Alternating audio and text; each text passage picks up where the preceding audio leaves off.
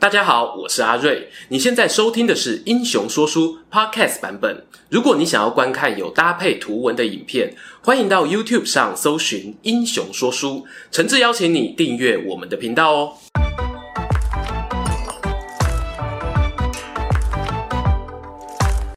Hello，《英雄说书》的观众朋友，你们好，我是说书人阿瑞，替大家带来精彩的英雄故事。观众朋友啊，应该对于上星期的新闻很有印象。有一位对于台湾近百年影响深远的人物过世了。没错，他就是台湾首位民选总统李登辉先生。李登辉的一生呢，横跨日本时代、两蒋威权统治以及解严后的民主开放时期。要说是一部活的台湾近代史都不为过。有些人尊称他为民主先生、台湾民主化之父。也有些人呢，辱骂他是丧权辱国、黑金政客。但不管是哪一种评价呢，几乎啊都认同李登辉这个人大大的影响了台湾对内的民主制度建立，以及台湾对外在九零年代后国际社会上的发展走向。其实啊，原本没有想到这么快呢就要面对台湾列传的超级 BOSS。但一来呢，我们要说古往今来的台湾故事，就不能逃避这个话题。二来呢，李登辉的前半生可说是与我的祖父母生活经验高度重叠。他掌握大权、叱咤风云的后半生呢，我也恭逢其盛。今天我会从长辈们的口耳相传，以及我个人成长过程的记忆，跟大家聊聊李登辉的故事。让我们把镜头倒带回到公元一九二三年，在北台湾三芝乡埔平里这个地方，诞生了一名男孩，名为李登辉。他有一个大哥叫做李登钦，父亲呢叫做李金龙，担任了十多年的警察。由于是公务人员的关系呢，比起一般务农为生的乡民啊，家境算是小康，也有一些余裕呢，让孩子接受教育。顺带一提呢，这一年已经是从一八九五年以来日本人统治台湾的第二十八年，因此啊，过去那些抛头颅洒热血的武装抗争已经不复见。台湾人民呢，对抗殖民政府的手段多半转为体制内的改革。这一点呢，我们在《台湾列传》第一集蒋渭水的影片中哦，也有提到。过去呢，常听到一种说法，说台湾人怕死。对于外来政权哦，都欠缺抵抗。我个人认为呢，这个要对应统治者的前后期来看，时间不同呢，当然就会有不同的应对态度。譬如明郑来台湾的时候，曾经爆发与大肚王国的冲突；转换到大清帝国时呢，也有朱一贵、林爽文等对抗政府的民变。话说回一九二三年的台湾，当时的台湾人民啊，习惯了日本人的殖民统治。知道自己虽然名曰日本人，但无论在受教权、参政权上面，和内地的日本人呢，仍然有落差。这就是啊，被殖民者的悲哀。不过，还是有许多台籍的精英，希望透过进入升学体制，想办法翻转阶级。李登辉呢，就是其中一个。由于父亲警察工作的关系呢，李登辉求学时期换过不少学校。根据他本人的口述回忆，小时候啊，父亲待过汐止、南港、三支，古有孟母三迁，当时呢也有李父三迁。最后呢，李登辉是在淡水中学校完成学业，考取了台北高等学校，就是今天的师范大学就读。当年哦，如果想要念大学，这几乎呢就是唯一的升学管道。而且呢，台湾人要和日本人一同争取名额，竞争之激烈啊，可以想见。台湾肝炎之父宋瑞楼呢，也是在这个高等学校毕业的。从台北高等学校毕业之后呢，李登辉以优秀的成绩考取了京都帝国大学农学部。然而，就在这个时期，二次世界大战的太平洋战争爆发。轴心国日本呢，由于本土资源不足以应付军需，干脆啊就把脑筋动到海外殖民地上头，实行所谓皇民化政策，希望呢争取人民对国家的认同。在一九四零年时呢，还在台湾推行过改名运动，李登辉父子三人呢也都一并改为日本姓名。李登辉的日本名字呢就叫做岩里正男。二战期间呢，台湾人以日军身份参战的数量并不少，有兴趣的人呢，可以搜寻关键字“台籍日本兵”，会发现了不少让人鼻酸的故事。对于李登辉来说呢，这也是他人生中永难忘怀的记忆。当时啊，他人在京都念书，由于日方战况不利啊，文科生呢也要接受军事训练，俗称的学员兵。李登辉的大哥李登钦则是被派到菲律宾打仗，但很不幸的呢，在马尼拉阵亡。消息传到李登辉耳中，他非常难以接受。回到了台湾老家，听兄嫂说啊，曾经呢在午夜梦回看到他大哥啊，浑身是血站在蚊帐外面。李登辉呢，由于想要见大哥最后一面啊，往后的整整一个月时间呢，彻夜不眠，就为了等待大哥魂兮来归。然而，李登辉没有盼到大哥的魂魄，却等到了日军战败，宣告无条件投降的消息。二次大战啊，终于结束了。国民党政府呢，接收台湾，李登辉就从京都帝大申请转学到台湾大学就读。由于丧兄之痛的打击呢，当时他从七十多公斤的体重暴瘦到只剩下六十公斤。我不确定呢，是不是因为遭逢家庭成员、国家政权的重大变故，导致呢这个阶段的李登辉几乎是全心全意地投入学术研究。公元一九四九年。国民党军队战败，蒋介石撤退来台的时刻，十月一日，毛泽东在天安门宣布中华人民共和国成立。而这一年呢，李登辉刚从台大农业经济系毕业，没多久就与曾文惠女士结婚，担任农学院的助教。从一九四九年到一九七一年之间呢，整整二十二年，李登辉完完全全就是个优秀的学者。五零年代呢，到爱荷华州立大学取得农学硕士，进入台湾省农林厅工作，兼任台大农经系讲师。六零年代呢，又获得奖学金，前往康奈尔大学进修博士，用坚强的学术实力啊，获得美国农学会颁发全美杰出论文奖的肯定。这些研究成果呢，对于日后他进入政府推行农业改革，更有举足轻重的影响。顺带补充呢，李登辉留学美国期间啊，经常开放住处与康奈尔大学的学弟们聚会，包括后来的台北市长黄大洲，以及曾经刺杀蒋经国未遂的黄文雄，都是座上嘉宾。而李登辉呢，在台大任教时期，也与台湾独立运动的重要人物彭明敏有私交。以上种种呢，不难看出他与所谓的党外人士是有交流的。当然，这些事情也完全在当时国民党政府的掌握之中。李登辉取得博士学位后啊，回到台大农经系担任教授。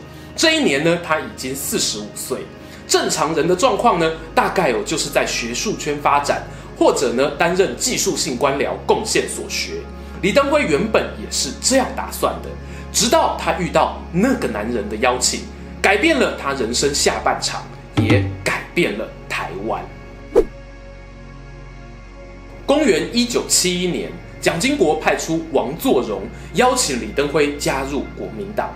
王李二人啊，都有留学美国的经验，一个专精政策经济学，一个则是农业经济，更一起在中国农村复兴联合委员会（简称农复会）共事过，可以说是一拍即合啊。王作荣呢，大力的鼓励李登辉：“你都读到博士了。”要不要考虑来国民党啊？经国先生会好好重用你的。我知道你不喜欢国民党，但如果多几个好人加入，也许啊就可以改变他。这个时间点呢，我个人哦觉得很微妙，因为在前一年啊才有两件大事发生。其一呢是李登辉的好友彭明敏逃亡到瑞典，其二呢是黄文雄在纽约行刺蒋经国未遂。因为这两件事情呢，李登辉频繁地被警备总部约谈，政府高层为何还愿意派出说客邀请？有些人认为呢，这是出于蒋经国想要推行本土化政策，又称为催台青政策的缘故。经过一番的长考，李登辉呢就由王作荣担任介绍人，加入了国民党。隔年呢，蒋经国担任行政院长。李登辉也成为内阁成员之一，后来又陆续被派任台北市长、台湾省主席等职务，也当选了国民党中常委。要知道哦，对于一个在四十五岁之前几乎没有从政历练的人来说，他这样的爬升速度不只是赶火车而已啊，根本是搭高铁啊！在公元一九八四年，刺激的来了，李登辉他被蒋经国提名担任副总统人选。有些人认为呢，这是蒋经国钦点接班的表现，但也有人认为呢，副总统只是虚职，在此之前的副总统啊，都很没有存在感啊。以这个理由呢，否定李登辉是小蒋心目中的继承人选。譬如大家熟悉的郝柏村、郝伯伯呢，就表示，原本蒋经国属意呢让孙运璇接班，没有料到呢提名李登辉当副总统的十天后，孙运璇就因为脑溢血送医，断了他的青云之路。而蒋经国呢，同时也对警备总部下令，要求销毁李登辉过去的敏感资料。包括他的交游状况啦，还有年轻时曾经参与共产党读书会的记录，这些举动呢，被认为是他对李登辉提携爱护之情。因此，李登辉在有生之年，即使哦后来政治立场与国民党越来越远，他也从未对蒋经国口出恶言，甚至还说过他所推动的一部分民主改革是延续蒋经国的心意。然而，二十世纪尾声的台湾呢，时局变动非常剧烈，那是一波未平，一波又起。公元一九八八年一月十三日，蒋经国过世了，领导中国国民党半世纪的两蒋政权画下休止符。但这个与中华民国几乎是命运共同体的政党呢，接下来的考验才正要开始。今天啊，我们可能会觉得总统过世，备位元首、副总统接班天经地义。成为代理总统的李登辉呢，接下来啊要掌握大权，只是顺其自然。但事实上呢，在国民党内还有李焕、俞国华、郝柏村等大佬掌握了派系力量。这些人呢都不乐见李登辉成为国民党的共主，国际媒体啊也不看好李登辉。《纽约时报》当时呢，甚至直言呐、学者出身的他呢，只是过渡时期的领导人。到底李登辉能否成为具有实权的领袖呢？台面上最白热化的较劲，就出现在国民党的代理党主席之争。在威权时期的国民党呢，是以人领党，以党领政。如果你没有掌握政党机器的力量，总统呢，就只是个虚名。两蒋时期呢，由总统担任国民党主席是常态，秘书长呢则会安排亲信担任。蒋经国死后呢，是李焕担任秘书长，掌控了党务大权。李焕原本计划呢，在一月二十日中常会上呢通过让李登辉成为代理主席，同年的七月十三号全大会再让他成为正式主席。殊不知呢，在一月十九日中常会的前夕。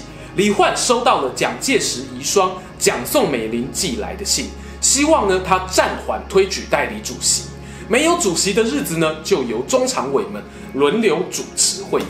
李焕啊，第一时间不知道如何反应，只好通知李登辉，并且呢把会议延后一个星期。结果这段时间却发生了有媒体抢先揭露国民党中常会多数同意李登辉接任代理党主席的新闻。传闻哦，这是李焕、俞国华、中国时报董事长俞继忠操作舆论的结果。我知道啊，有人会好奇了，这个新闻是在帮李登辉啊？为什么他们要这么做呢？有一种说法是在蒋经国过世前，蒋宋美龄返回台湾，希望能够培养经国先生的小儿子蒋孝勇接班，让政权继续延续。李焕等人呢，感受到权力不稳。因此呢，宁可力挺这个看起来人畜无害的李登辉，也不想要贯彻蒋夫人的意志。当然啦，我觉得还有一个关键的重点是，当时担任立委的赵少康也说，过去经国先生当总统可以兼任党主席，如果换了个本省级的李登辉当总统，就不准兼任党主席，这恐怕会破坏省级和谐。而这个念头的产生呢，和蒋经国晚年推行的本土化政策是有一定的相关性。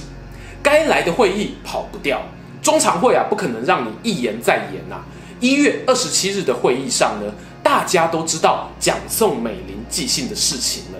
气氛哦十分尴尬，没有人想当那个开第一枪表决代理主席案的人。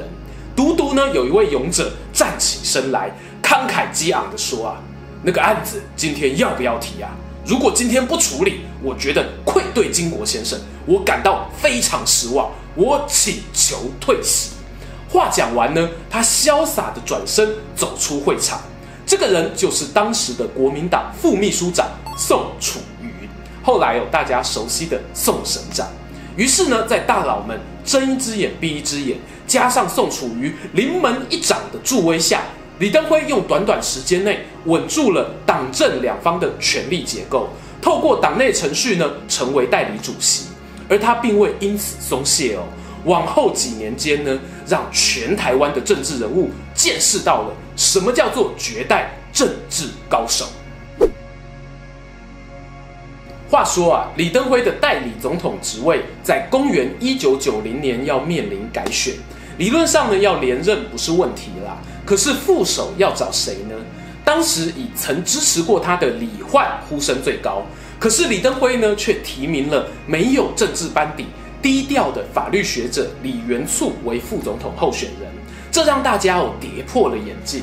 这个举动呢，也让国民党内分裂成拥李的主流派，以及想要推翻李登辉的非主流派。非主流派中呢，有包括前面提到的外省籍李焕、郝柏村，也有本省籍的林洋港。他们打算推出自己的总统与副总统候选人。这一次提名表决的战场呢，是在一九九零年的二月十一日国民党临时中全会上，因此呢，又称为二月政争。李焕等人呢，准备了一个秘密武器，那就是啊，要在临时中全会上突袭提案，要求副总统提名案呢，以无记名投票表决取代以往的起立表决。这个做法是个狠招啊！因为起立表决呢，谁敢跑票，一清二楚。如果失败押错宝，恐怕呢会遭到政治报复。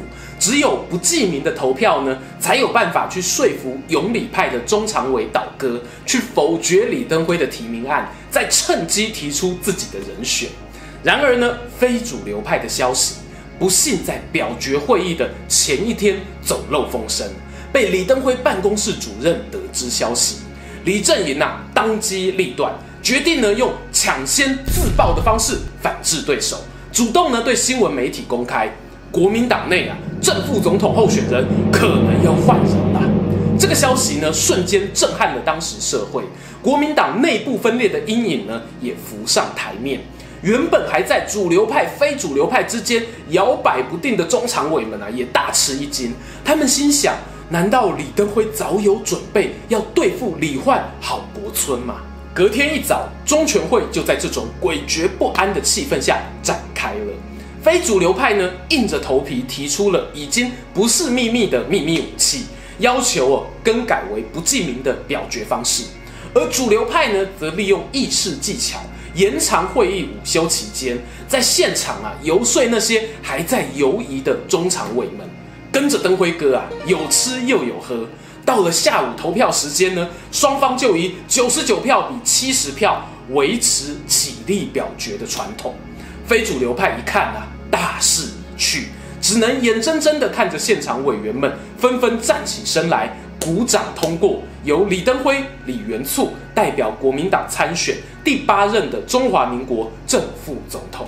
然而呢，挺过中全会突袭的李登辉丝毫不敢放松啊，因为李焕当时还是行政院长，随时有可能集结非主流派，使出全力反扑。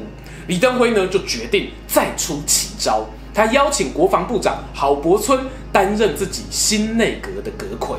这一步哦，有三个效果。第一呢，是对非主流派支持者来说，郝伯伯也是首脑人物啊，让他当行政院长，总比大权旁落给拥李阵营来得好。第二呢，则是郝柏村呢被迫从军职体系离开，有助于呢使原本党政军三合一的中华民国迈向军队国家化的民主政体。其实呢，早在一年前，李登辉把郝柏村从参谋总长职务调升到国防部长，就有这样的企图了。第三点则是呢，原本的行政院长李焕从此呢失去了他的政治大舞台。大家会担心啊，李登辉用郝柏村换掉李焕，那接下来要怎么应付郝柏村呢？其实哦，不需要李登辉动手，因为蒋经国过世前呢，就解除党禁。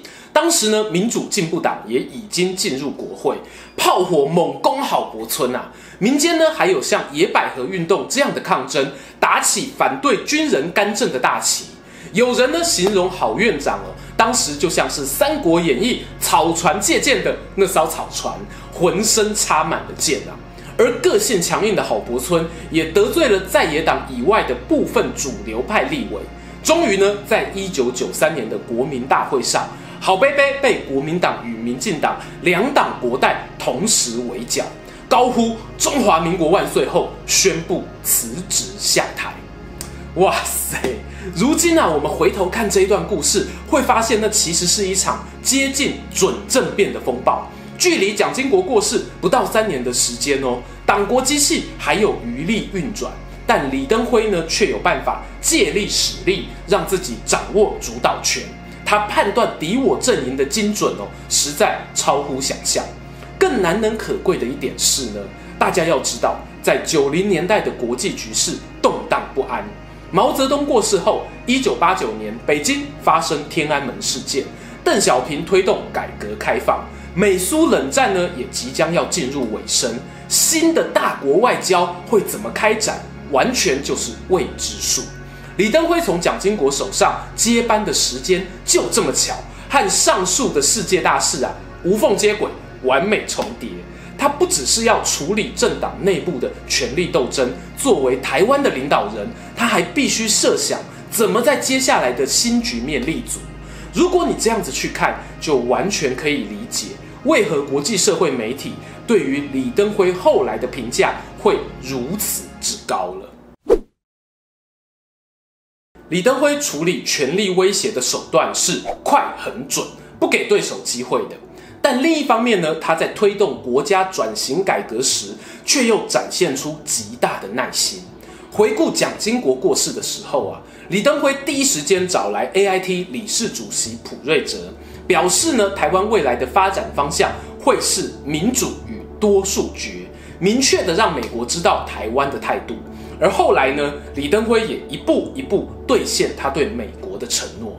李登辉从一九八八年成为代理总统。一九九零年变为正式总统之后，到公元两千年卸任为止，担任台湾领导人长达十二年之久。如果说啊，他的夺权上位像是灵光一闪，那转型改革的过程呢，则是厚积薄发。十二年当中，他终止了动员戡乱条款，用国家统一纲领取而代之。所以现在的年轻人哦，不再称呼对岸的中国共产党为匪。也促成了两岸在一九四九年分治以来首次呢有官方授权的民间代表会面，就是孤汪会谈。他推动修正了刑法第一百条内乱罪的条文，让人民呢脱离白色恐怖的阴影，同时也解除了海外黑名单返台的限制，第一次以国家元首的身份向过去的政治受难者道歉，踏出了转型正义的第一步等等。当然，我不会忘记哦，在李登辉任内，一九九六年首次台湾总统全民直选，台湾人民呢第一次有办法用手中的选票投出自己心目中属意的领导人，不再是经由国民大会起立或鼓掌通过。那一年呢、啊，我记得很清楚，一方面呢有台海飞弹危机，另一方面呢林洋港、郝柏村、彭明敏等等这些过去和李登辉有过恩怨情仇的人，通通参选了。李登辉高龄七十几岁啊，对手呢也不遑多让，但阿辉北啊最后用压倒性的过半得票率取得胜利。李登辉的最后一个任期呢是在公元两千年结束，就在你以为精彩高潮已经过去的时候呢，他又一次震撼了观众的目光。那一年呢，台湾发生了史上从未出现过的政党轮替。代表民进党参选的陈水扁击败了国民党的连战，无党籍的宋楚瑜当选新一任总统。到目前为止哦，大家都还在争辩，到底那一年李登辉是帮哪一个阵营助选啊？还记得开票那一晚，我在一间面店刚用完餐，母亲呢打电话跟我说：“快回家，外面变天了，可能会发生大事。”然而二十年过去，我很庆幸啊，那一晚回家后睡一觉醒来，外头的天空一样晴朗，台湾这块土地稳稳地踩在人民的脚下，这是我所经历过的宁静革命。李登辉在公元两千年政权和平转移后，华丽的转身下台，往后日子呢，就从一个幕前政治明星转入幕后工作。不意外的是呢，因为国民党没有成功守住总统位置，引起党内支持者的不满。选举过后没多久，李登辉就辞去党主席位置，甚至被开除了党籍。有人形容啊，离开国民党后的李登辉像是重获自由的鸟儿，可以做他真正想要做的事情。他筹组了台湾团结联盟，积极参与和台湾独立建国相关的活动。然而呢，我必须要说，长久以来，李登辉被赋予一个政坛大魔王的形象，仿佛啊可以翻手成云，覆手为雨。但事实上呢，他跟你我一样，都是人，既非魔也非神。是人都会有缺点，有缺憾。譬如李登辉在后续二零零八、二零一二的总统大选中，他所支持的总统候选人都没有顺利当选。他所催生的台联党在立委席次上的表现也不算出色，最后呢，并未成为主流小党。在多党政治的今天啊，有被边缘化的危机。碰上这些挫折不如意呢，其实恰恰可以帮助我们认识。更多面向的李登辉，终于又来到了结论时间。我不会说李登辉是个完美的人，他在民主改革上的贡献呢，有目共睹。主政的十二年间，推动六次修宪，帮助台湾走出威权专制的阴影。然而，网络上比较少人谈论的，恐怕是他在农业思想与政策实践的话题。回到本片开头所说的，李登辉前半生是一个优秀的农经学者，而他会选择这个研究路线，其实与他出生在日本大正时代的历史背景关系匪浅。我祖父呢，也是大正时代出生的人。有些人提到二十世纪初期的日本，马上就联想到昭和时期的军国主义。事实上呢，在大正年间的日本国内，是弥漫着截然不同的开明自由风气。当时呢，李登辉深受一位学者新渡户道造的影响。新渡户呢，他被誉为啊台湾糖业之父，同时呢出版过一本名为《武士道》的著作。李登辉呢，在二零零六年还写了《武士道解题》向他致敬。武士道三个字啊，很常被军国主义借用，传达出切腹、玉碎、牺牲等等形象。但事实上呢，这就像士大夫之于中国历史一样，它是有更深层的文化内涵，并非那么的单一片面。如果要用最简单的文字来讲呢，武士道啊，谈的就是武士阶级的道德与义务。而李登辉呢，深受这样道德观的影响，选择走上研究农业发展、贯彻农本主义的路。但遗憾的就是呢，比起啊李登辉在政治上面顺风顺水的改革，他在农业政策这个自己专精的领域，面对了更大更严酷的挑战。一方面呢，是台湾当时处于发展中国家，工商业的产值啊逐年攀升，作为一个领导者呢，不得不在预算上与其他的部门妥协。从一九七零年代开始。李登辉呢，对内提出了保护性的农业政策，但无法止住农村人口的流失；对外呢，也没办法坚持住贸易保护主义的路线。在李登辉刚接任总统的那一年，就爆发了战后有史以来最激烈的五二零农民抗争。抗争结束后呢，李登辉依旧继续推动加入 WTO，同时呢，增加给予农民的社会福利，借此啊取得平衡。但这样的务实农本主义呢，也留下了两项难题。第一项是李登辉卸任前开放了农地可以由非农民买卖，这让我的家乡哦多了很多形形色色的农舍民宿，也让农地面积缩水的问题呢一去不回头。第二项呢，则是地方农会信用部改革的停滞，甚至啊呆账比例一度高达百分之二十。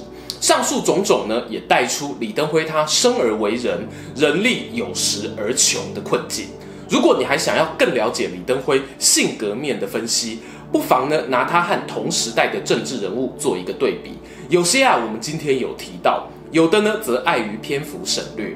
譬如李登辉的深沉隐忍，对比彭明敏的大名大放；李登辉温和的体制改革，对比黄信介畸形的党外运动。哎，对了，还有年长李登辉与年轻宋楚瑜之间的相爱相杀，这个很可惜啊，今天没有机会深聊。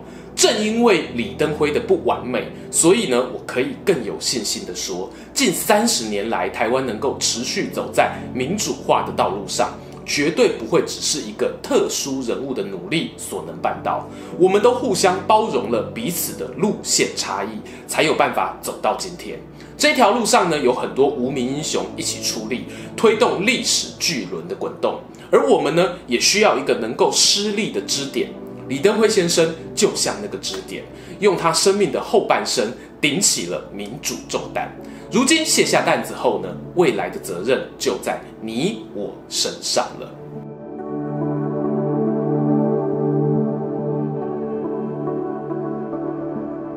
喜欢今天的故事吗？英雄说书需要你的支持，让好故事被更多人听到。动动手指订阅我们频道，打开小铃铛，选择接收全部消息，这对创作者的帮助非常非常大。如果你还想要给我们更多鼓励，也可以扫描加入会员 QR code，用每个月一杯咖啡的钱赞助我们的内容创作。这里是英雄说书，我们下次再见，拜拜。